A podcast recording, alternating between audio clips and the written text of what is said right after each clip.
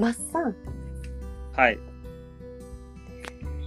今日は実はもう一人マッサンがいるんだよ よく考えたらそうですよね。マッサンですよね、完全に。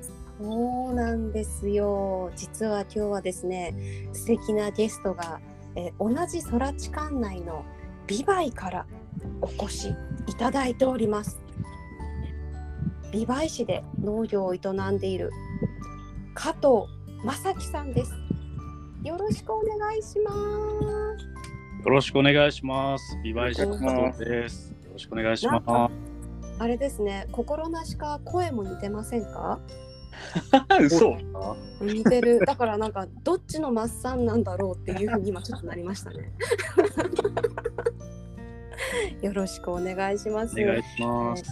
はい加藤さんははい一服のことは何で知っていただいたんでしょうか、そうですね、あの、加藤さんのなんかインスタ見てて、うんうんそこからなんなんかつながってきました。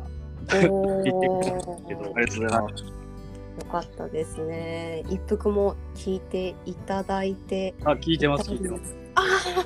嬉しいですね。ありがとうございます。えっ、とそうなんです。インスタグラムで出会った私たちなんですけれども、まああのインスタグラム上でね、私たちは加藤さんのことはいつもアップしてるのを見てるのでわかるんですけれど、に聞いていただいている皆様に自己紹介をしていただいてもよろしいでしょうか？はい、えー、美唄市の加藤正樹です。えー、っと、37歳です。お兄様ですよ。えーっと、まあ、美唄市で水筒と大豆と趣味程度にトウモロコシと加工用トマトを入れてます。うーん、はいトマトも紅葉トマト。はいえーよろしくお願いします。よろしくお願いします。で美唄市っていうのは、まあ、私たちにとってはすごく身近な町なんですけれど、はいうん、どんな町ですか？美唄市はどんな町かと言われると、えーっと、農業で言えば、うん。まあ、もともとアスパラとかハスカップとかで有名なのかなと思いますね。で、自分たちが作ってる米で言えば、おぼろ月っていう品種がありまして、あまあ、それが有名なのかなと思ってます。はい観光の場所はない特にないですね。あそんなことないです。あの焼き鳥が美味しいですよね。そうですね焼き鳥と鶏飯が美味しいですね。ああ、美味しいですね。すごい人気の白樺茶屋っていうお店があって、ね、売り切れごめんっていう感じのはい美味しい、えー鶏飯が食べられるところもあります。はいで、えー加藤さんははい。青年部に所属ということなんですけれども、はい。どんな活動をしてらっしゃいますか？今は、うん。あのコロナ禍で、まあ、うん。活動が制限されてるんですけど、うんあのまあ、青年部の活動といえば去年から加工用トマトを作ってみたり、あとはと地域の人たちとの交流の場を持ってうん農業を広めていくっていうのをやってたん。ですけどまあいろいろと、ね、制限があるん。でできなくてできないん。ですけど、うん。うん。まあ、もったいないなっては思ってますよね。うん。はいそうですね。コロナがね、いろいろね、です邪。魔をしてますよね。はい、で、その加工用トマトっていうのは、どういう用途で作られているん。ですか？と青年部として、えーと青年部が70周年になった時にお4年か5年ぐらい前にうん。ピザ窯を自分たちで作ってあ、おお、面白そう。かっこいい。これでうん自分たちの作ったピザ窯でピザを焼こうってことで、えーまあピザソースをトマトで作ろうと。え、なんか、え、イタリア人の発想ですね。すごくない？すごっピザ窯作ろうぜってなる青年部で。なりましたね。あれですすね。ごい。すごいなぁ。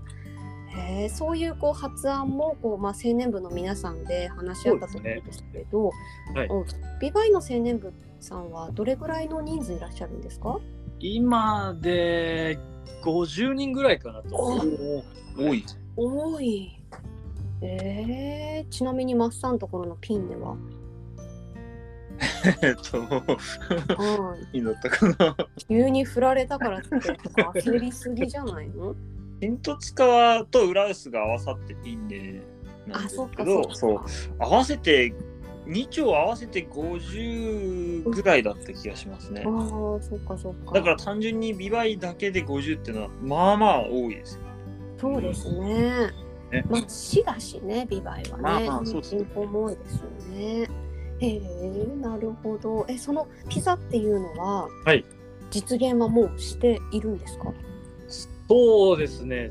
3年前が最後の JA、まあ、ビバイ農協の祭りがあったんですけど、うんうんうんうん。農協の祭りでピザを振る舞おうってことでピザ窯作ったんですけど、うわかっこいい。かっ3こいい。年前のうん。ちょうど自分が青年部の部長だった時が最後で、うんうんうんそれでピザ作ってうん。あのみんなに食べてもらっうわこじゃれてますね。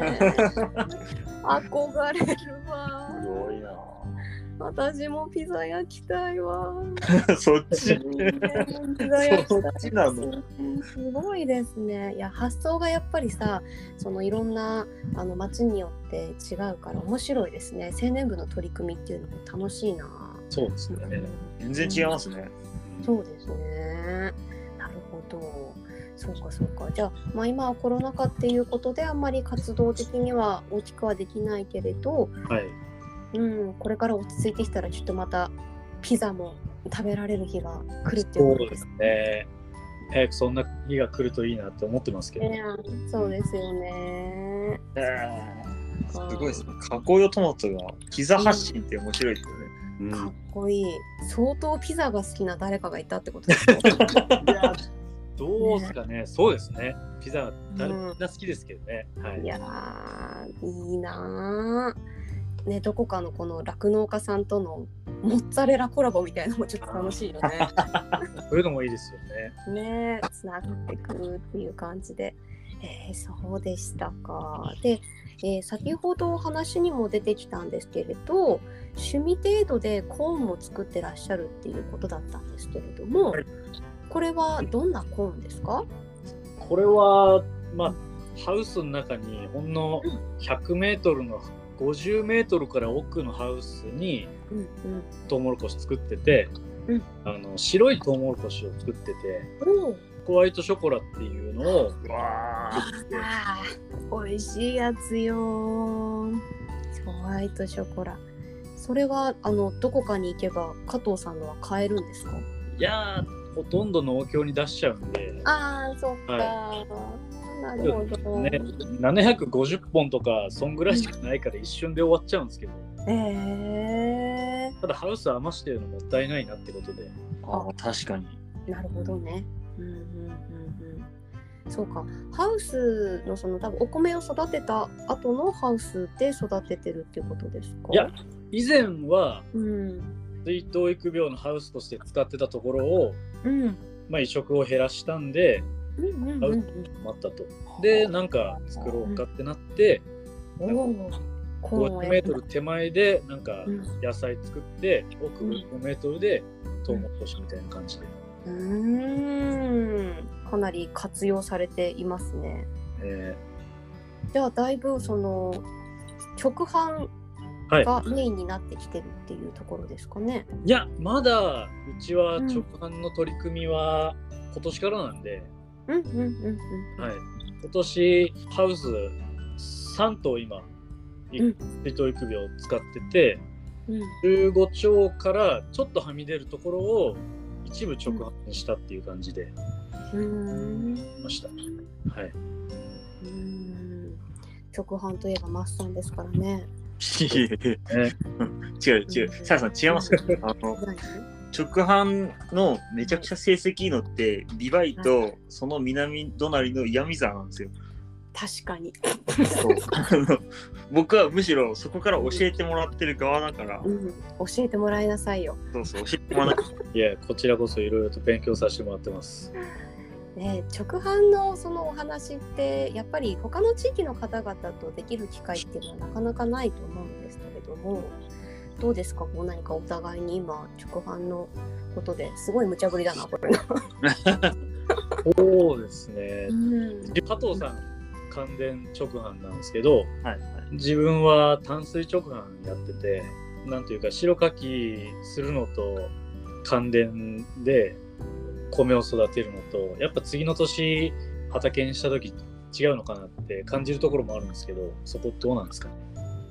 いや白かきをするとしないの差はめちゃくちゃ大きいなっていうのは感じてますね。うん。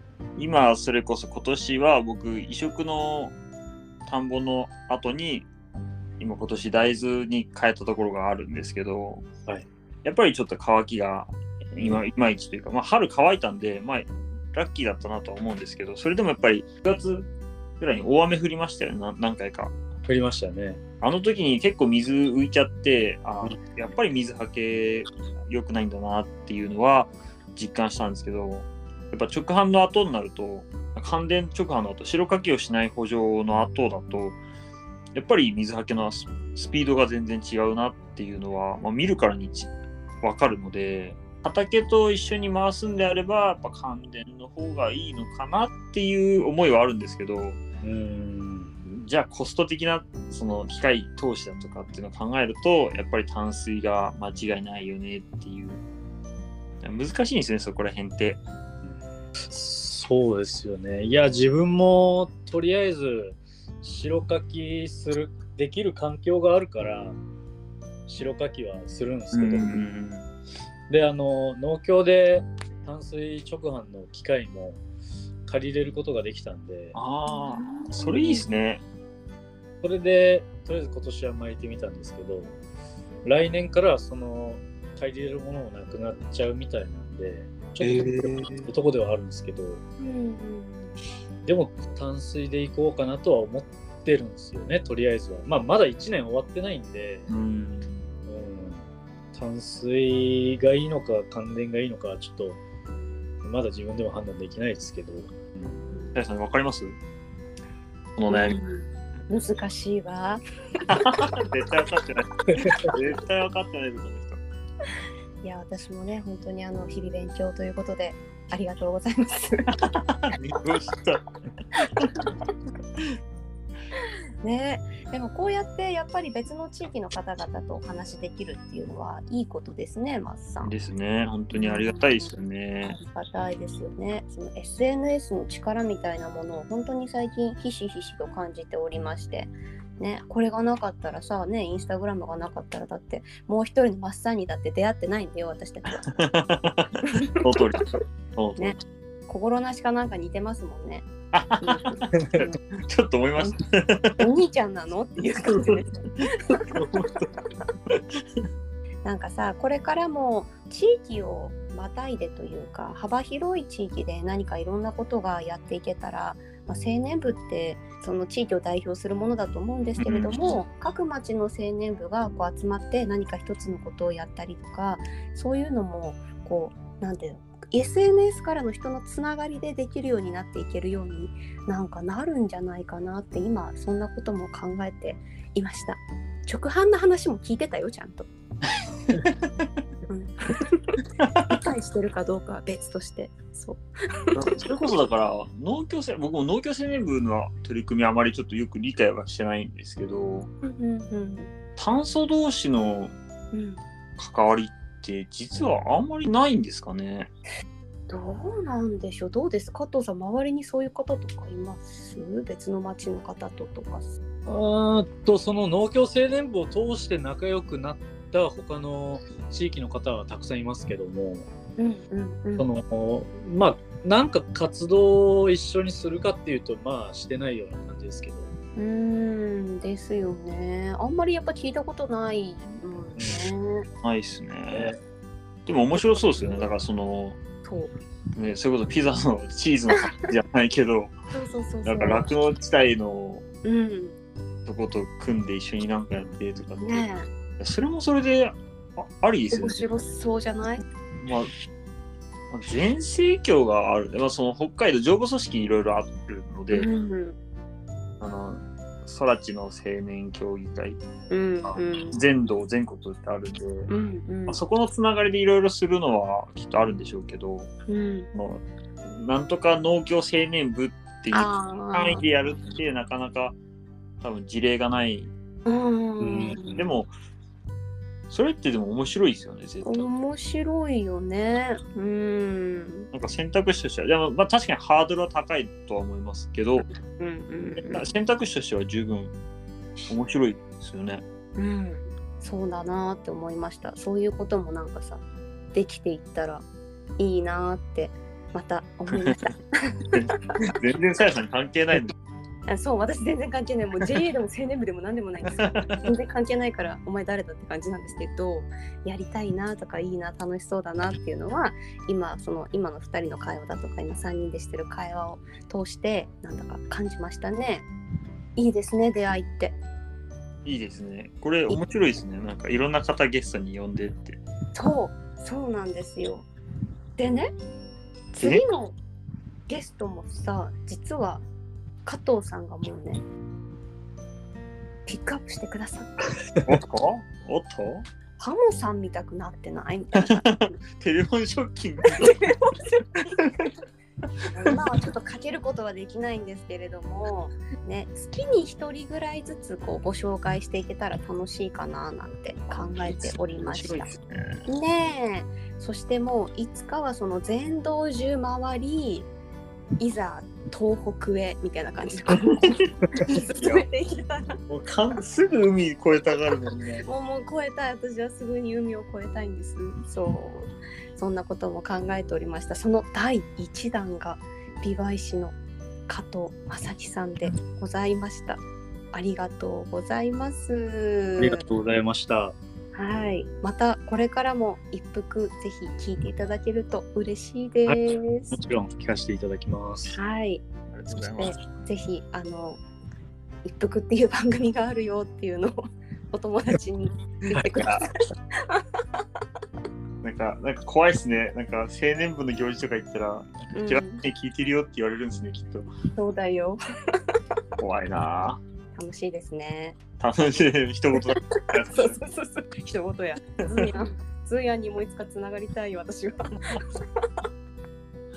それではね、今日はね、ゲストをお招きしておりました。美唄師の加藤正樹さんでした。ありがとうございました。ありがとうございましたありがとうございました。